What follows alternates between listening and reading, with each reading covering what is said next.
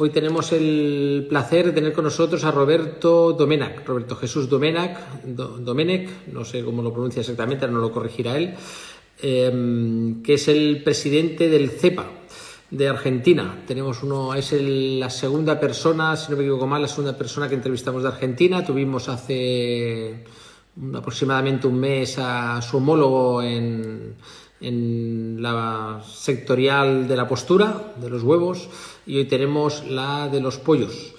Em, os presento un poquito, yo creo que ya está por aquí, a ver si lo tengo ya por aquí, y, no, mm, espérate, que sí, lo voy a tener por aquí, ahora lo buscamos y le damos, le damos entrada.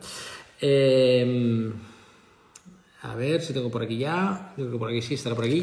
Bueno, os voy presentando a Roberto Domenac, para quien no lo conozca. Roberto Jesús Domenac. Domenac. Roberto Domenac se vincula al sector de la avicultura industrial, lo que es la industria avícola. Se vincula ya en el año 1963. O sea, llevamos ya unos cuantos años de, de, compañerismo con, Roberto Domenac en el sector, en el sector avícola y en y es uno de los gestores del proceso de integración avícola que se inició en el año 76 en la Argentina. En el 93, Roberto Domena, participó activamente en la acción gremial empresarial en lo que es ahora, bueno, eh, el CEPA, el, Centro de Empresas Procesadoras Avícolas, del cual hoy es presidente todavía. Eh, también es vicepresidente de la COPAL, la coordinadora de las industrias de productos alimenticios. Y en el año 2002-2003, desde 20 años, fue secretario de Políticas Agropecuarias y Alimentos de la Secretaría de Agricultura, Ganadería, Pesca y Alimentos de la Nación. le tocó en ser presidente de la Asociación de la Agricultura 2011-2013, esos años que siempre suelen coincidir con la, con la organización del Congreso Latinoamericano y desde, bueno, desde siempre ¿eh? ha estado en infinidad de charlas eh, y participa activamente en, muchos foros sectoriales. Bueno, yo creo que ya le hemos presentado suficientemente bien. Vamos a ver si lo encuentro por aquí y eh, nos hace con gusto, le atendemos, no lo estoy encontrando. Yo he estado en comunicación con él hace muy poquito. Aquí está. Roberto Domerac. A ver. Eh, vamos a ver si puede, si puede entrar en, un momento y hablamos ya con él. Aquí está. Yo creo que sí. ¿Qué tal, Roberto? Bien, muy bien. ¿Cómo estás, Luis? Eh, muy bien. Estoy aquí. La verdad es que un gusto tenerte con nosotros hoy. Igualmente, igualmente. llevas muchos años vinculado al sector avícola yo creo que sí se ve, bien. estás bien, estás bien. ¿Estamos bien? Espérate. Sí. A ver, sí. A ver cómo estamos ahí. vamos no, a no, no. antes, antes, estaba mejor. Antes estaba mejor. Mejor, listo. Sí, listo. Ahí, estamos entonces. Y además está muy bien acompañado con una buena flor detrás. Ah, bueno, esos son los detalles de mi señora. sí. El, eh, pues bueno, yo quería empezar la entrevista. No sé si te he presentado bien o no te he presentado bien, si lo he dicho adecuadamente bien, bien, o he dejado algo. No, no, todo bien. vale. Eh, yo quería empezar la entrevista. El, bueno, los que hemos estado en Argentina y los argentinos conocemos muy bien el CEPA y mucha mucha gente del gremio, ¿no? del sector avícola en América Latina conoce el CEPA. Pero bueno, para quien no lo conozca, eh, ¿se nos puede presentar qué es el CEPA y qué representa, cuánta gente lo integra? El, mira, CEPA. Sí, perdón. Sí, sí, dale, dale. CEPA es el Centro de Empresas Procesadoras Avícolas. Es decir, yo me preguntaste primero de cuándo estoy en la avicultura. Bueno, llevo 53 años en avicultura. Eh, son desde los 22 años que ya estoy de lleno en, esto. Eh, em, la avicultura en, los comienzos, la avicultura industrial en Argentina, tenía tres grandes componentes. Uno era eh, los productores, los que criaban los pollos, esos se nuclearon en lo que se llamó y se llama, que sigue teniendo vigencia, CAPIA, que era la Cámara Argentina de Productores Avícolas. Eh, por otro lado, se organizó los fabricantes de alimento balanceado, que eso significaba la Cámara de CAFAP, Cámara Fabricantes de Alimentos Balanceados. Y por otra parte, CEPA, que eran los frigoríficos que compraban y procesaban los pollos. CEPA, Centro de Empresas Procesadoras Avícolas. Posteriormente, el modelo de integración, precisamente, que bueno, tú comentabas, yo he estado entre los que lo, gestamos en sus comienzos, eh, fue conduciendo a que todo lo que tuviera que ver con la producción de pollos estuviera directamente vinculada con CEPA. Así fue que de algún modo eh, lo que es eh, productores independientes, productores de huevo, e incluso productores independientes de pollitos bebé, eso sigue estando vinculado directamente a CAPIA, cámara amiga, hermana, con la que tenemos un contacto directo en el mismo edificio y a un piso de, de distancia. Entonces, el CEPA actualmente tiene de las 55 frigoríficos habilitados por el SENASA, que es el Servicio Nacional de Sanidad Animal, 38 son socias de CEPA. Y esas 38 representan el 93% de los pollos que se faenan bajo la supervisión del SENASA. Es una cámara nacional, tiene socios de todo, de todo el país y a su vez tiene la representación del, sector ante lo que son las autoridades, la representación institucional, la que negocia los convenios colectivos de trabajo. Eh, en términos generales, lo nuestro, nuestra función es la Cámara trabaja de las empresas hacia adelante, no hacia el interior de las empresas. Cada una tiene sus políticas, tanto de producción como de comercialización. Pero los temas comunes para todos, que tienen, ya te digo, negociaciones, incluso aperturas de mercado, eh, todo, todo ese tipo de planes sanitarios, eh, o mejor dicho, debate dentro de las mesas sanitarias y después organizar eventos y demás. Eso es CEPA. Sí, eh, además el, yo estuve, me acuerdo que yo, yo, yo soy relativamente nuevo en el mercado latinoamericano de avicultura.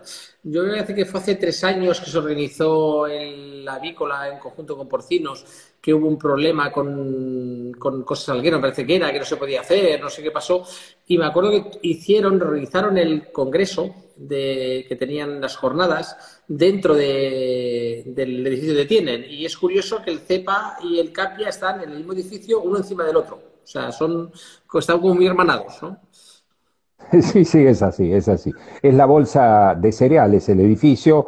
La bolsa de cereales es una de las instituciones más viejas del país. Eh, se fundó un año después de la Constitución Nacional, eso da como referencia, y es una institución que, más allá del recinto donde se comercializan todos los granos y demás, este, tiene como característica albergar a instituciones que están vinculadas con lo que es su, relación comercial. Y nosotros somos eh, fuertes transformadores de materias primas primarias como el maíz y, la soja, ¿no? Así que en ese sentido, todo el tiempo, toda la vida de CEPA eh, está dentro de la bolsa. Ahí se instaló en el primer momento y ahí quedó. Y antes de CEPA, como te decía, creo que son seis años antes de CEPA, estaba ya Capia con también su espacio en, en la bolsa y ahí estamos, no hay, mm. no hay este, ningún tipo de, problema, al contrario, es un, gusto compartir con ellos toda la avicultura. Sí, además, eh, tengo que decir que le están escuchando, porque además le están saludando por aquí eh, Javier Prida, está presente en el directo, le ha saludado, ya le ha saludado, y también su homólogo, más o menos su homólogo en Bolivia, Ricardo Alandia, también están siguiendo. Ricardo Alandia, bueno. Un saludo grande para los dos, ¿eh? un abrazo. Estoy, ah, también aprovecho para decir que uh, los últimos, los últimos directos que he hecho, no, no, lo he dicho, pero que quien quiera hacer una pregunta puede aprovechar para hacerla. Y si tenemos tiempo y, y, va con el tema, pues yo se lo haré. Si se sale del tema, pues no se lo haré. no se lo haré. Y, después este, este directo se va a quedar grabado dentro de nuestro canal de YouTube, o sea, lo podrán ver en diferido, ¿eh? una vez acabado. bueno, una de las cosas que yo siempre empiezo cuando, claro, cuando estuvimos con, con Javier Prida, ya nos introdujo el mercado avícola de postura, pero sí me gusta que empiecen un poquito ustedes explicándonos cómo, cómo es el sector, cómo es la industria avícola, en su caso el de los pollos. eh, cómo es en Argentina, para el que está fuera de Argentina y sabe que es un productor importante de pollos, es un, bueno, es un, es un país y una la agricultura es importante en Argentina. Pero para que se haga un poco la idea del encasillamiento que hay, las, em, la empresa ya les ha dicho, son 55 frigoríficos, ¿no? Pero cómo está organizado, cuál es el encasillamiento, cómo es el sector avícola de, de carne o de, en Argentina. Sí, sí. Mira, la avicultura argentina eh, de carne industrial, porque la dividimos entre industrial y preindustrial, estamos hablando de cuando llegaron los animales híbridos con esta capacidad de, conversión, crecimiento y demás, se inicia en 1959. Eh, dentro de, de, ese periodo, el pollo siempre había sido un producto apreciado, pero se recolectaba en el campo, había un mercado concentrador y ahí funcionaba.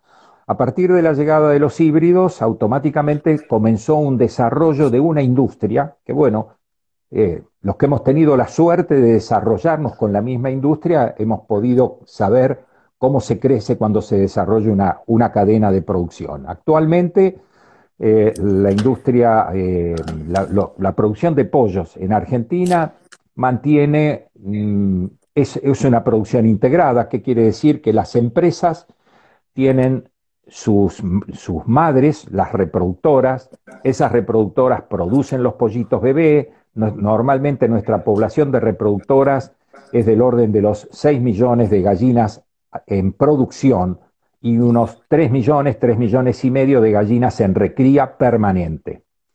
Esos 6 millones de gallinas en producción son las que a su vez generan 930, 940 millones de pollos por año, que es lo que actualmente Argentina eh, faena anual, anualmente. Esos 900 eh, millones de pollos nos están dando una producción ya faenada de 2.350, 2.380.000 toneladas.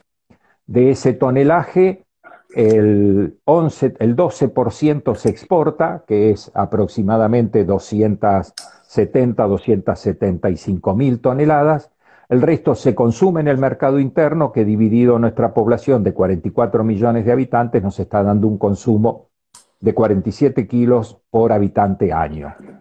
Se crían esos pollos sobre una superficie en galpones del orden de los 11 millones y medio de metros cuadrados de galpones y con una población aproximadamente de mil incubadoras que son las que hacen el proceso de incubación.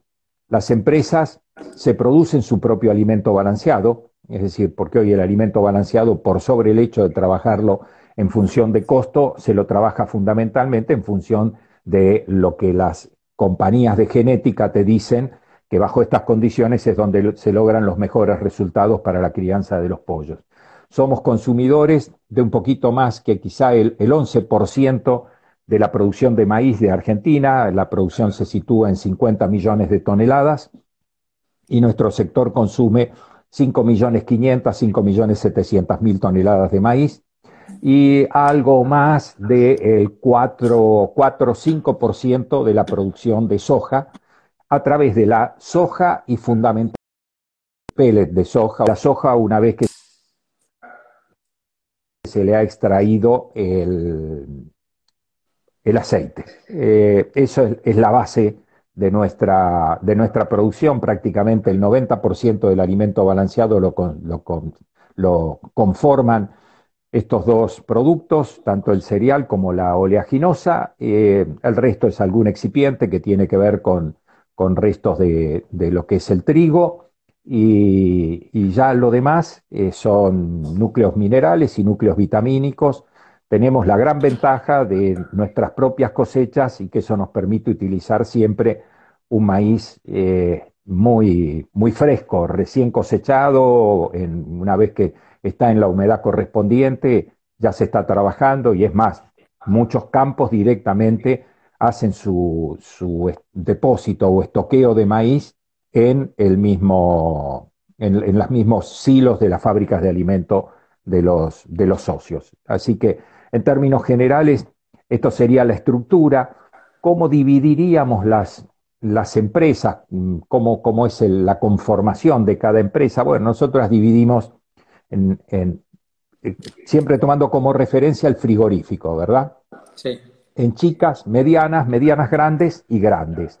¿Y cómo dividimos eso? Y lo dividimos en función de lo que uno llamaría la velocidad de noria, a, qué capacidad pueden faenar. Entonces, las empresas chicas son aquellas que tienen una velocidad de noria o de faena del orden de 0 a 4.000 pollos por hora.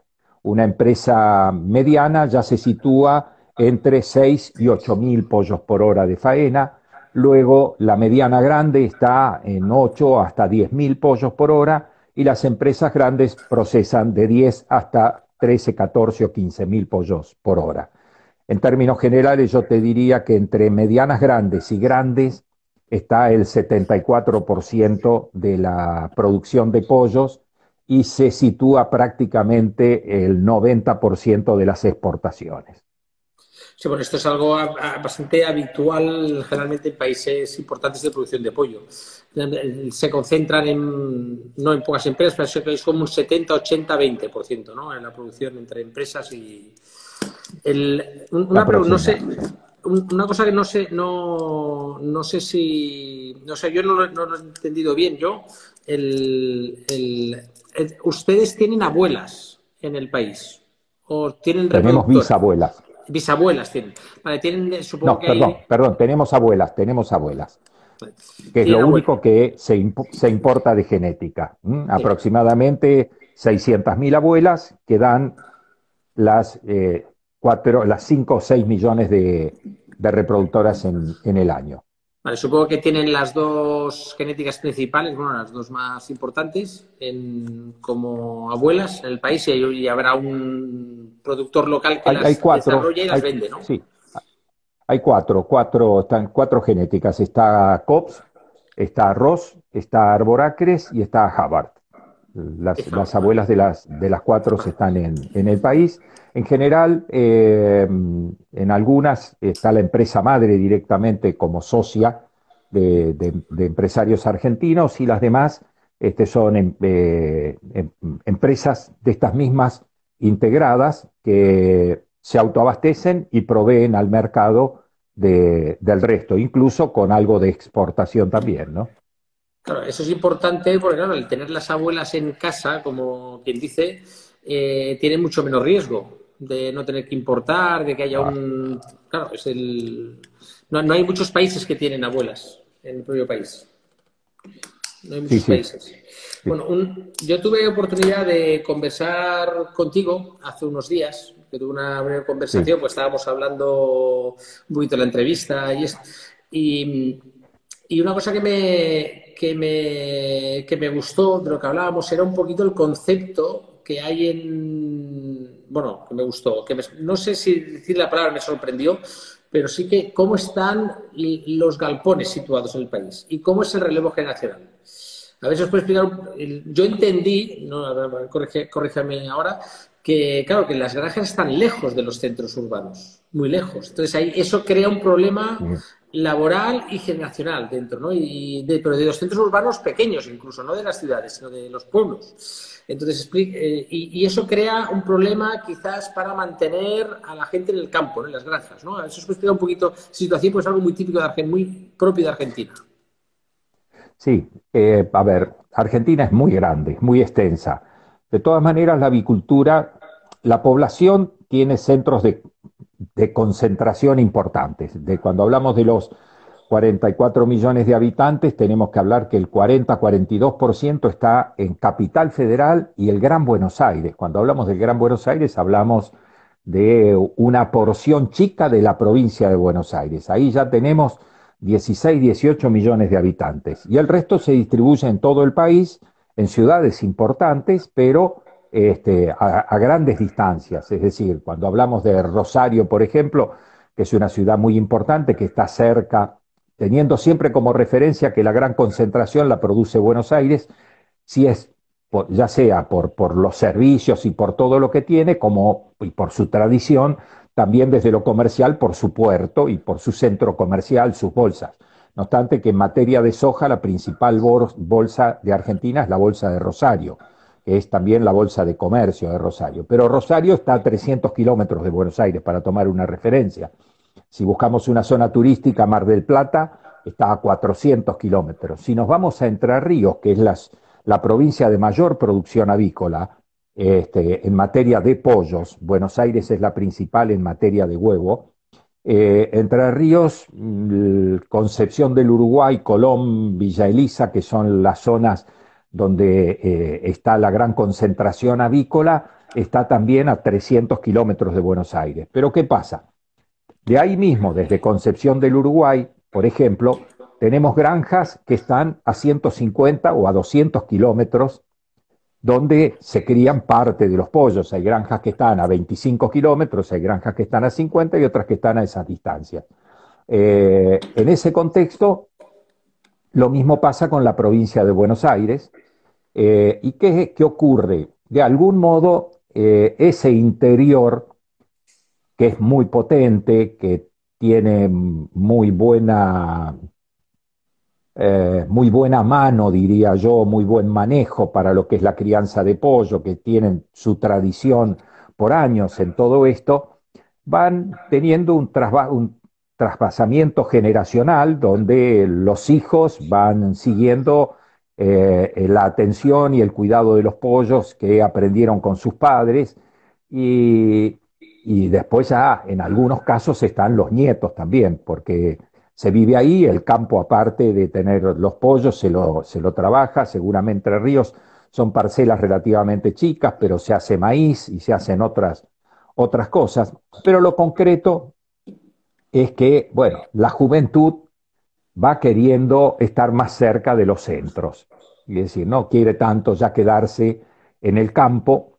Eh, y dentro de, ese contexto, eh, bueno, empiezan a aparecer dos opciones, ¿no es cierto? O se cambia completamente, que es el proceso en el que estamos en este momento, la tecnología de, galpones para entrar a trabajar con, que ya tenemos un porcentaje importante, pero deberíamos ir prácticamente a la búsqueda de ir un cambio total de galpones en los próximos 10 años, a los galpones túnel con manejo totalmente sofisticado a través de sistemas de computación, para que esa gente primero esté cómoda, segundo mejore la conexión que es necesario tener hoy para, para poder manejarse con, el celular, con internet, con todo lo necesario. Y por otro lado, de todas maneras, tener buenos caminos, buenos accesos para poder llegar y estar en las ciudades, que es donde está más cerca los centros de estudio, para allá los hijos de ellos, eh, para poder, eh, si, eventualmente eh, tienen la posibilidad, de golpe nos encontramos con que hay mucha gente que ha trabajado y que trabaja en las granjas, pero que prefiere irse a trabajar al frigorífico o a la fábrica de alimentos porque tiene un horario y corta con un horario. En la granja el horario existe, pero hay que estar atento a los pollos este, y a cualquier contingencia que se pueda presentar.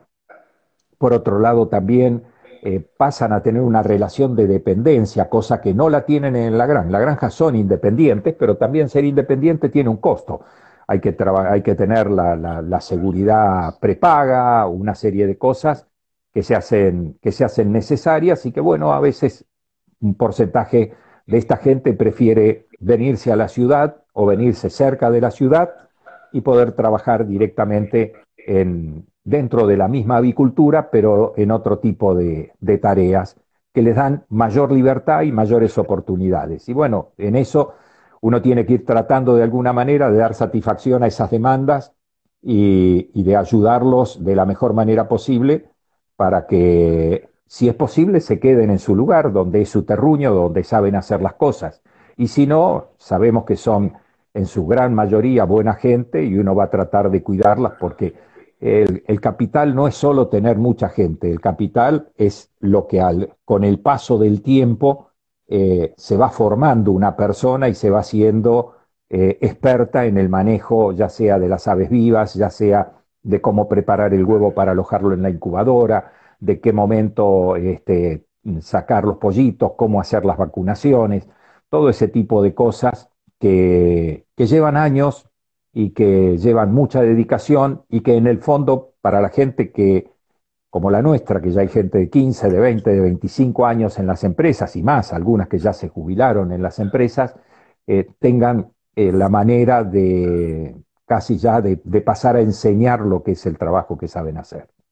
Sí, el, claro, hoy en día la juventud, los jóvenes, hoy tienen, tenemos los celulares, estamos muy conectados y hay mucha tendencia a irse a la ciudad a trabajar, sobre todo por lo que usted dice, los horarios, ¿no? Los horarios y porque es que el pollo, el pollo come todos los días.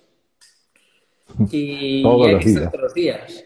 Y además hay una cosa, en, ese, en el sector que nosotros trabajamos, el primario, hay una ley que dice que es la ley de Murphy, que todo funciona bien y el día de Navidad no puede ser otro día, tiene que ser el día de Navidad se rompe el computador. Es el día que se rompe el computador, no, no puede ser otro día, tiene que ser el día de Navidad y esas cosas pasan. esas cosas pasan. Y acá es muy trágico porque normalmente el día de Navidad es de temperaturas de más de 35 grados porque estamos en pleno verano. Exactamente. Es lo más grave. A, a, lo mejor no se rompe la computadora pero no arranca el grupo electrógeno y hay un corte imprevisto de luz, ¿no? Así que también hay que estar en ese momento. Sí. ¿Qué, porcentaje mm, de, galpones están tecnificados y qué porcentaje quedan por tecnificar?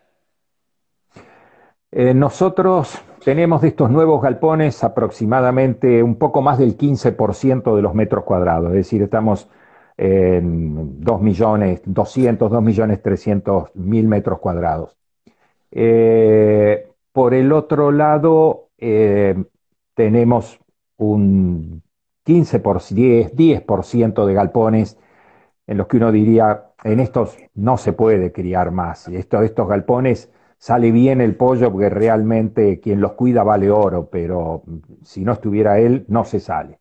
El resto son galpones que se han construido en, en los últimos 15 años, diría yo, y que es donde se apoya la avicultura, que son buenos galpones, que tienen muy buenos resultados, pero que bueno, hoy por hoy estos nuevos galpones te dan unos, uno, una seguridad superior y sobre todo te permiten un alojamiento de, de, más cantidad de aves totales en el galpón. Es decir, estos son galpones que si no tuvieran los extractores y no tuvieran la circulación de aire como tienen que tener y el control, de ninguna manera podrían tener 14, 15 metros de ancho y 180 o 190 metros de largo.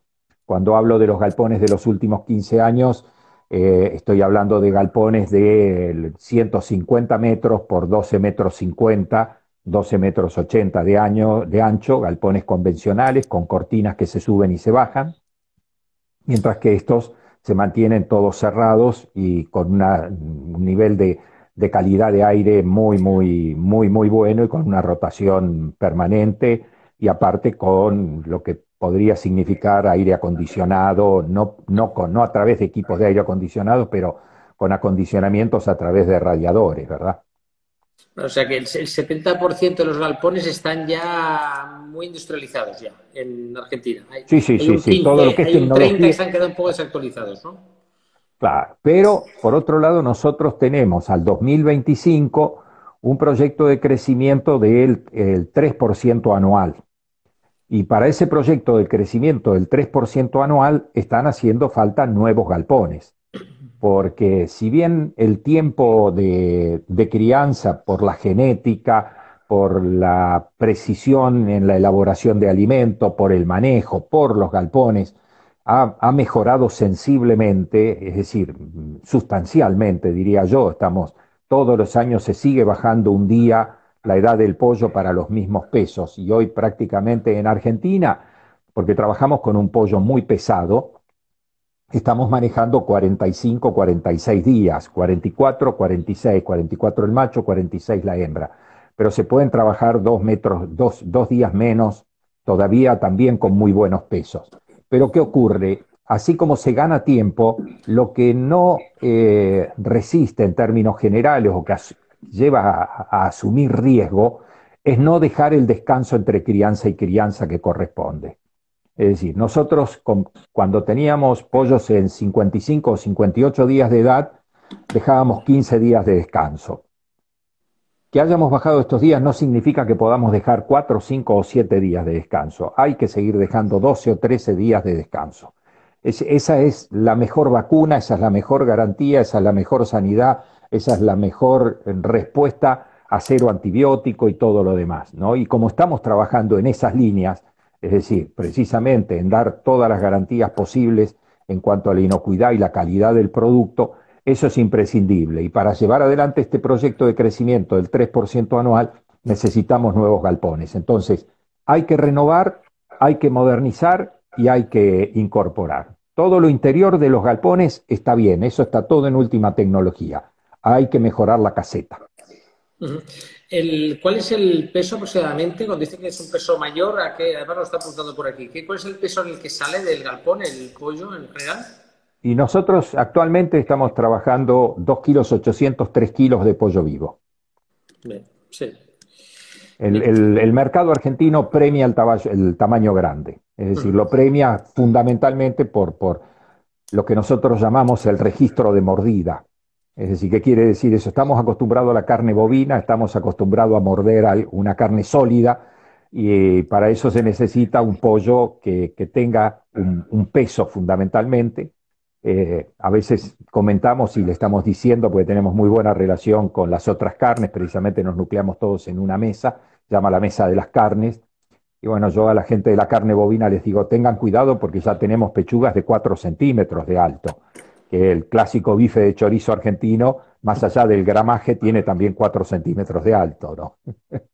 Sí, sí. Que por aquí también está saludándolo eh, el, su homólogo paraguayo.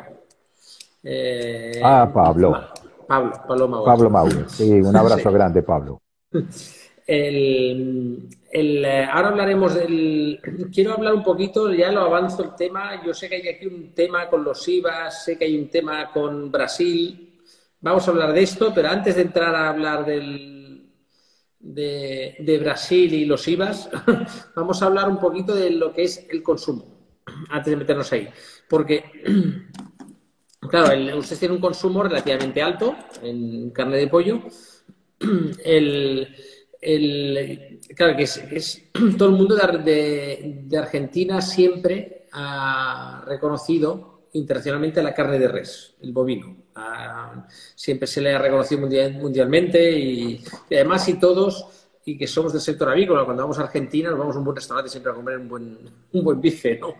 Pero, un buen churrasco, claro que sí. Pues, ¿Qué ha hecho que los hábitos del consumidor cambien un poquito? Porque por la información que tengo, ha cambiado un poco y se come más pollo. Se está, cambiando un poquito, no digo que se elimine, evidentemente, la carne de res, pero se ha cambiado un poquito y ha crecido la carne de pollo. ¿Qué es lo que está haciendo este cambio de hábito en Argentina? ¿Es un tema económico o qué razón hay detrás? Eh, hay, muchas, hay muchas razones. Yo me animaría a decir ya que en este momento hay, hay un consumo de hábito. Es decir, la gente se ha acostumbrado eh, y, el argentino ha aprendido a diversificar también el consumo de carnes. Fíjate que seguimos con consumos que están entre los 115 y 118 kilos por habitante año, que ya no da para más. Y bueno, eh, cuando estábamos en 110 kilos, era, estábamos prácticamente con 65 kilos de carne bovina por habitante, estábamos con 35 eh, kilos de carne de pollo y con 10 kilos de carne de cerdo. Hoy la carne bovina está aproximadamente en los 51, 52 kilos, el pollo en 47 kilos y el cerdo está ya en los 17, 18 kilos.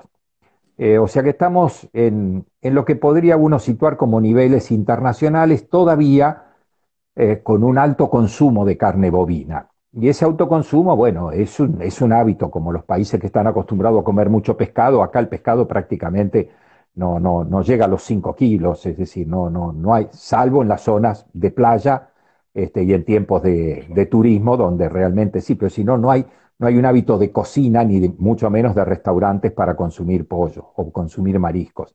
Pero bueno, es, repito, es, una, es un hábito tradicional.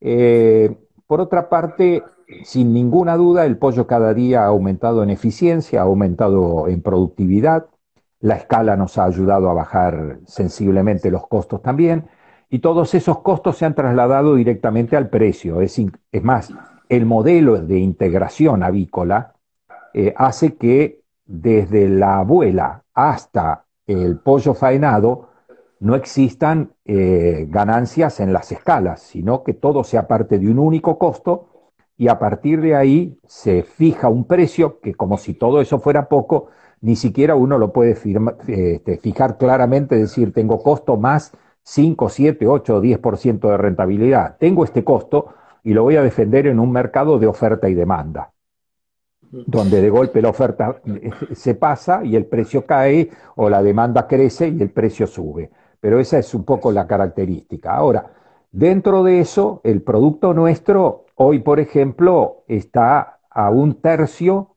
de eh, la carne bovina en Argentina. Eh, y el cerdo está en este momento también quizás apenas un 20% menos que la carne bovina. O sea que nosotros hemos quedado como un producto eh, muy, muy distanciado en el precio, repito, con un gusto muy particular por parte de la gente. A la gente le gusta el pollo. No come pollo porque no hay otra cosa, come pollo porque le gusta. Y aparte de eso, bueno, este, si el precio lo ayuda, con mucha, con mucha más razón. Se ha hecho un consumo de hábito del pollo. Estamos perdiendo los consumos excepcionales. Antes, para la Navidad, se vendían dos o hasta tres veces la cantidad de pollo habitual que se vendía. Hoy se vende como un día más y a veces hasta menos. Eh, para el año nuevo, que ya no se, lo, no se lo recibe mayormente en la casa, sino que comienzan las vacaciones acá en Argentina, este, la venta es, menor todavía. El Día de la Madre del mismo modo y todo, y, hemos perdido un gran espacio en los restaurantes. ¿Por qué? Y porque aquel que come pollo en su casa por lo menos tres veces por semana, es muy difícil que vaya a un restaurante a seguir comiendo pollo. Ahí sí es el único lugar donde podemos decir que la, hoja de la carta del restaurante que tenía el pollo ha sido cambiada por la hoja del pescado. Ahí sí. Ahí aparece el pescado este, como, una, como una alternativa o como una oferta. Hablamos de restaurante. Argentina se divide en restaurantes y en parrillas. Las parrillas hacen carne por excelencia y dentro de la carne también está el pollo, pero hasta ahí nada más. Sí tenemos un buen espacio en las comidas rápidas, tanto en el Kentucky, tanto en, el McDonald's o, en Burger King este, los nuggets. En ese lugar sí tenemos un, buen espacio y un buen, buen nivel de consumo. Eh, a, cuánto sale aproximadamente producir un kilo de pollo en Argentina? ¿A cuánto sale? Y en este momento entendemos que el costo debe estar aproximadamente entre 90 y 95 centavos de dólar. Es un, es un muy buen costo que tenemos dentro de, este, de los, del tipo de pollo que tenemos que hacer. Vuelvo a insistir, porque tenemos un pollo alto que convierte alto, ¿no es cierto? Pero a su vez después, cuando vamos a los costos industriales, colgamos un peso importante en la noria y esos costos también se bajan un, poco. Igual para nosotros, eh, digamos que nuestro costo se compone fundamentalmente por las materias primas, esas van dolarizadas porque el maíz y la soja tienen precios internacionales. Eh, tenemos una participación importante de mano de obra en el orden del 18 al 22% según eh, la, participación, según la escala de la empresa. Y, tenemos logística y tenemos impuestos. Es decir, no, no, tenemos para entretenernos con los costos. Yo, yo creo que lo de los impuestos va a ser lo más difícil de reducir. El resto. Eh, el, resto se lucha. El resto se lucha. El, ¿qué, ¿Qué le quiero decir? Otra de las mm, otra de las conversaciones que he tenido con algunos eh, compañeros suyos argentinos es lo que a mí me ha sorprendido desde fuera. Es decir, que mm, las, ustedes son grandes productores de grano y son grandes exportadores de grano. O sea, eso daría a entender que ustedes teniendo la producción de grano, o sea, en España el, casi el 100% de las hojas importa. Digo el 100%, pero vamos, si no, es el 100% es el 99% de las hojas importan. En cambio, ustedes son grandes exportadores. Claro, pero tengo entendido que a pesar de ello, no, no siempre tienen ventaja competitiva en cuanto a la producción de, granos para producir pollo ustedes. Y es una cosa que a mí me ha sorprendido. A ver si puede un poquito aclararnos cómo es posible que Argentina, siendo un gran productor de granos, al final pueda incluso tener que importar una materia prima para poder producir más barato. No, no, no. Nosotros no, no, no importamos materia prima. Se ha importado, se, se, importa transitoriamente soja, pero no por nosotros. La importan las, las grandes. Hay que tener en cuenta que Argentina tiene, desde el punto de vista de, de centros para extraer aceite de soja, las instalaciones más importantes de toda Sudamérica. Incluso, es decir, eh, industrializa muchísimo la soja. Y el principal mm, eh, rubro de exportación de Argentina es el pellet de soja, o sea, mm, lo que, lo que queda de la extracción del aceite, más los, el poroto, y bueno, y después vienen los cereales, fundamentalmente maíz y trigo. Y en ese terreno competimos porque competimos con el mercado directamente, porque sin ninguna duda que los exportadores eh, ya incluso trabajan con mercados de futuros y con una serie de, temas que hacen que, bueno, uno tenga que ir viendo de qué manera este, va proveyéndose. Eh, de lo que estamos seguros es que no nos falta maíz y que no nos falta soja. Lo que no sabemos a cuánto la terminaremos pagando si es necesario. ¿Mm? Eh, no es una, una, realidad. Ahora hubo un problema este, muy, muy importante, serio, eh, justo en el empalme de la cosecha. O sea, se acabó el stock, o por lo menos lo tenían los exportadores y tenían compromisos, y ahí esos compromisos hay, hay que respetarlos, mm, porque si no se cargan los barcos, los barcos parados en el puerto cuestan fortuna eh, diariamente, con lo cual no, no había forma de, de, conseguir el maíz para el consumo, para consumo interno, y se terminó pagando un plus altísimo para tentar a aquellos que, bueno, de última dicen, bueno, este, me conviene vender o proveer de esta manera, si no, no hubo, no hubo fidelidad de, proveedores ni nada por el estilo, pero duró mm, poco menos de 30 días, pero fueron 30 días eh, dramáticos. Ahora en este momento, por ejemplo, bueno, estamos llenos de maíz, este, acaba de terminar la cosecha, está dando aproximadamente 54 casi 54 millones de toneladas, este, y los stocks están, están plenos, es decir, están completos, pero eso no significa que conseguimos más barato el maíz. ¿eh? Es decir, el maíz tiene un precio, tiene un precio internacional, eh, lo fija Chicago, se termina de perfeccionar en el Golfo de México, y, ese es el precio sobre el cual este, aquí compran las grandes exportadoras, pero lógicamente eh, no compran toda, toda la producción, porque también van jugando con, distintos mercados. En cuanto a la soja, repito, este, en eso somos sumamente selectivos porque hoy es, muy importante la calidad del pellet de soja para el desarrollo del pollo. No nos olvidemos que ahí está la proteína fundamentalmente y trabajamos con, eh, con proteína de alta, de alta calidad. Es decir, ahí en eso prácticamente no hay, no hay negociación posible y bueno, eso lo tienen las principales este, empresas extractoras de, aceite. Pero somos, somos buenos clientes, somos clientes confiables. Pero, por supuesto, dependemos de una cosa también estamos seguros, es, es eh, lo que nos cuesta a nosotros, le cuesta al mundo más el flete. Es decir, nosotros no tenemos ese flete. Es decir, teóricamente, este, quien compra maíz en Argentina paga un flete por, por un kilo de maíz. Este, o, si comprara todo el alimento para el pollo estaría pagando flete por 5 kilos de alimento, mientras que si lo podemos convertir en pollo pagamos un flete más caro porque es un flete refrigerado, pero por el equivalente de 2 kilos de pollo. O sea, todo, todo tiene su pro y tiene su, su contra. Lo que de todas maneras sí no, no dudamos es que estamos muy lejos de los centros comerciales del mundo. Tengo entendido que actualmente hay una rebaja del IVA para la carne del pollo. ¿Esto a cuánto tiene esta rebaja? ¿A cuánto se mantiene? ¿Cómo, cómo ha funcionado esto en eh, Argentina?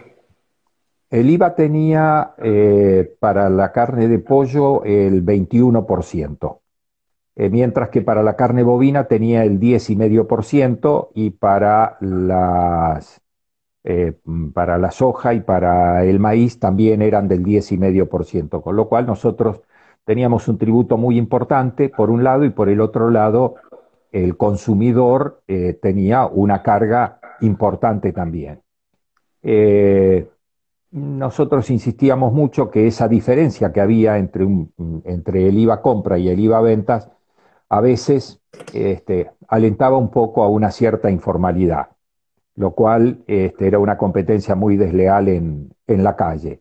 Eh, hará y un año y medio aproximadamente eh, hicieron lugar dentro precisamente de lo que fue la mesa de las carnes, donde nosotros planteábamos el hecho de que todas las carnes tenían que tener los mismos impuestos, que no podía ser que una fuera con, más ingresos brutos, porque tenemos muchos impuestos.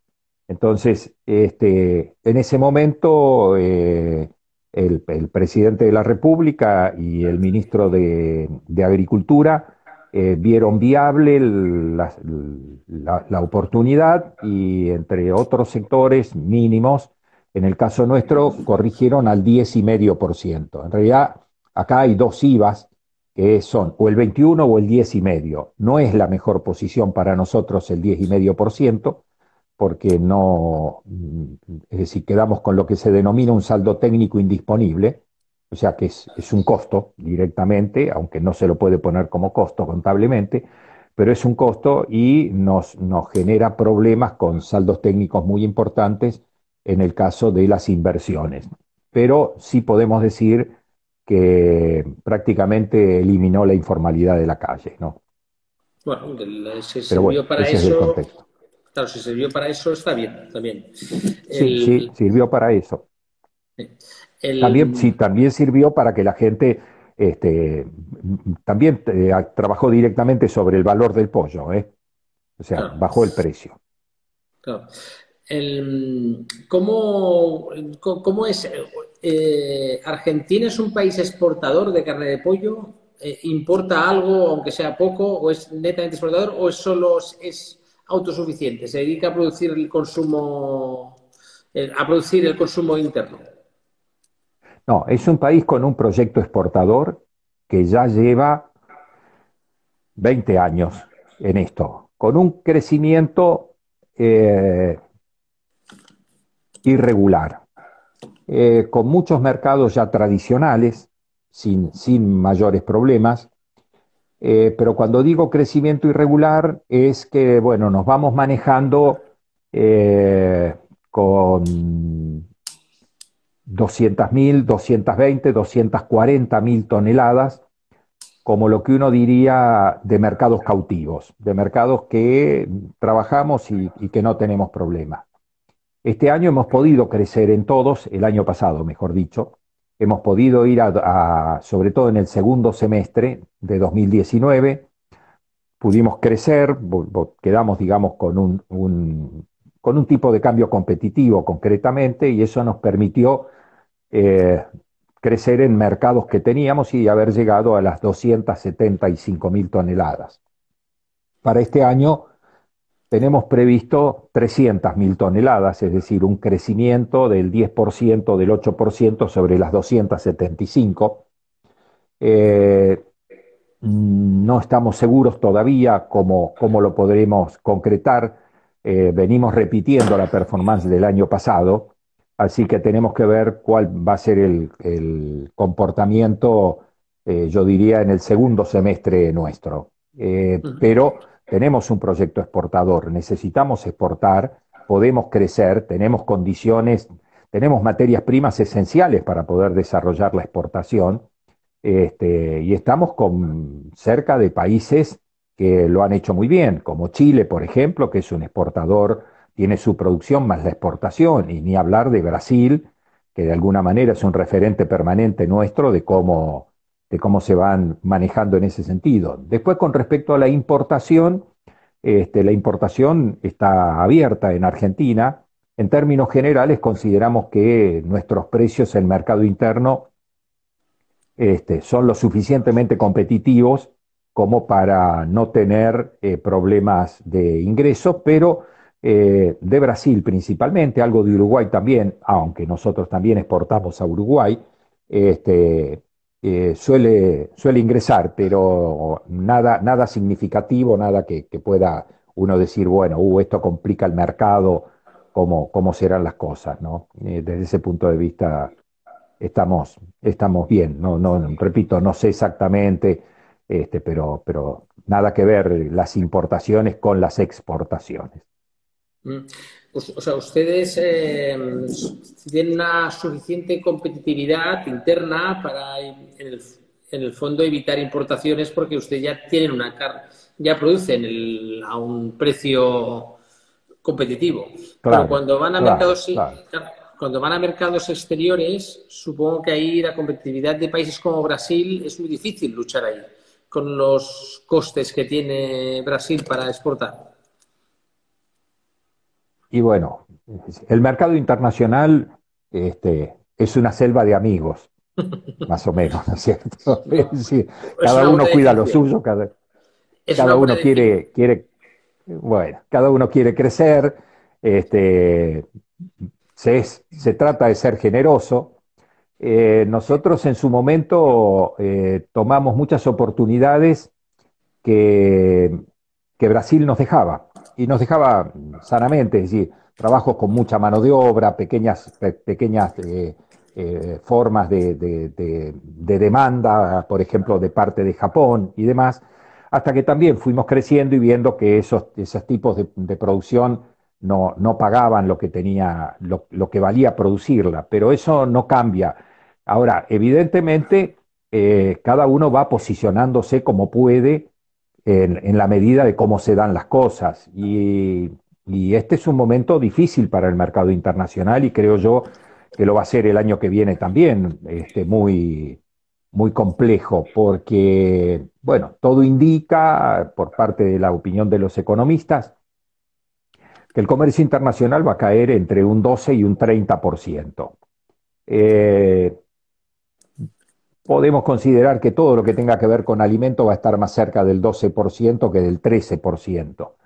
Pero creo que así nos juntáramos todos en una gran reunión y dijéramos, bueno, vamos a ceder el 12% de mercado cada uno, ninguno consideraría justo tener que cederlo, ni mucho menos tener la oportunidad. Entonces ahí vienen las decisiones de cada uno y bueno, eh, si te golpe determinadas acciones o determinadas formas en que se encuentra eh, la posición de un país, es como, como uno puede tener mejores o peores condiciones en el mercado internacional.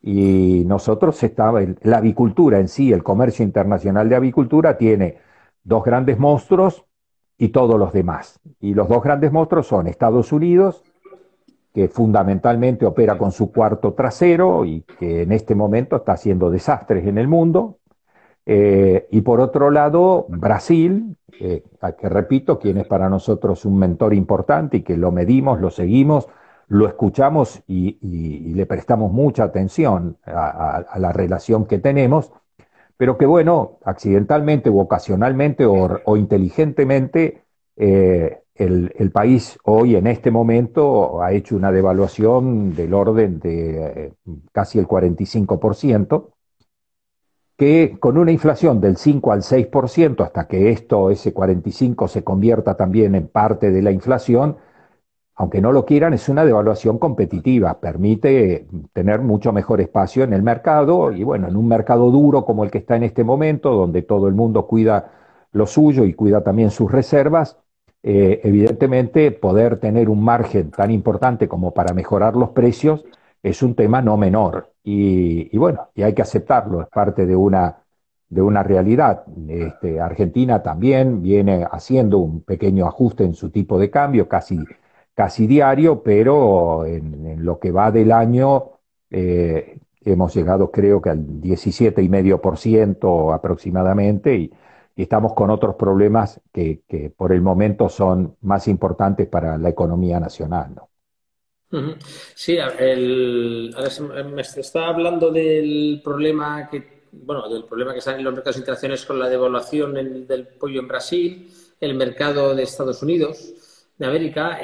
tuvimos la oportunidad de entrevistar al, al presidente de la, de, la, de la UNA, de la Unión Nacional de Agricultores, y precisamente una de las quejas que tenía era ese, que estaban inundados por el mercado de Estados Unidos, por cuartos traseros, estaban inundando el mercado mexicano. Entonces, en un momento como mm. este, luchar en mercados internacionales debe ser complicado y más teniendo al lado, también tuve la oportunidad de entrevistar a Santín, de, Ricardo Santín, de, sí, sí, de, Brasil. la BPA de Brasil. De la BPA, sí, sí. gran amigo. Un abrazo para él también. Y ellos son muy prudentes, o sea, siempre son, se presentan como usted ha dicho muy bien, ¿no? Como una selva de amigos, ¿no? Siempre son amigos y ayudan y apoyan, ¿no? Pero, claro, al final luchar con Brasil debe ser tremendamente difícil en, mercados internacionales. no, no se, no, se puede, no se puede luchar. Eh, con, Brasil hay que aprender, hay que aprender en el packaging, hay que aprender en, las relaciones. Este, yo escuché la, entrevista con, con, Ricardo y bueno, también la escucharon varios de nuestros representados y valorábamos enormemente el concepto de relación país-país eh, que tienen, más allá de, la relación con el propio cliente de ellos, sea el vendedor o la empresa que representan y, venden. Y, es un mensaje para aprender, sin ninguna duda, es un mensaje para aprender. Ellos consideran, nosotros tenemos un compromiso en ese país de si necesitan eh, ayudarlos, acompañarlos o abastecerlos. Bueno, nosotros pensamos de la misma manera.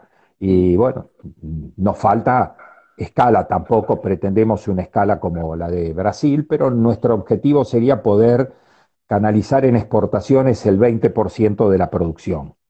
Es decir, eh, como te decía, con un crecimiento de aquí al 2025 que tenemos del 3% anual, y si pudiéramos mantener en el terreno de las exportaciones un crecimiento del 7 al 10% anual, recién estaríamos llegando con el 16% perdón, sí, casi con el 16% de la producción exportada y manteniendo los 48 kilos en el mercado interno. Es un número muy importante. Brasil está prácticamente en un 30, 32, 33%, que ya es un, número espectacular y límite a la vez, ¿no? Límite, digo, por comentarios que nos hacen ellos este, sobre, sobre la relación que tiene que haber entre exportación y producción. Sí, la verdad es que ha dicho lo que, lo que dijo realmente Santín en la entrevista que tuvimos con él hace... Nos va a quedar poco tiempo porque la hora ha pasado volando, nunca mejor dicho, en el sector avícola, ha pasado volando. Nos quedan dos minutos. Entonces, eh, yo quería hablarle, pero tiene dos minutos de verdad, bueno, es corta eh, la, la, conexión. La transmisión. sí. ¿Cómo han vivido la crisis sanitaria en Argentina, el sector avícola de carne? La, crisis del COVID. Del COVID, sí. Bueno, eh, nosotros estamos aparentemente llegando en este momento a, como país al pico. Es decir, eh, ha, sido, ha sido complicada, hemos tenido que aprender a quedarnos en la casa, eh, en mi caso, como, persona de riesgo por la edad, estoy, estoy en mi casa, pero en términos generales ha sido muy estricta la cuarentena. Eso nos ha dado un tiempo que era el objetivo que planteó el gobierno. Necesitamos un tiempo para que no nos tome mal posicionado el, pico con relación a la disponibilidad de, alojamiento de enfermos.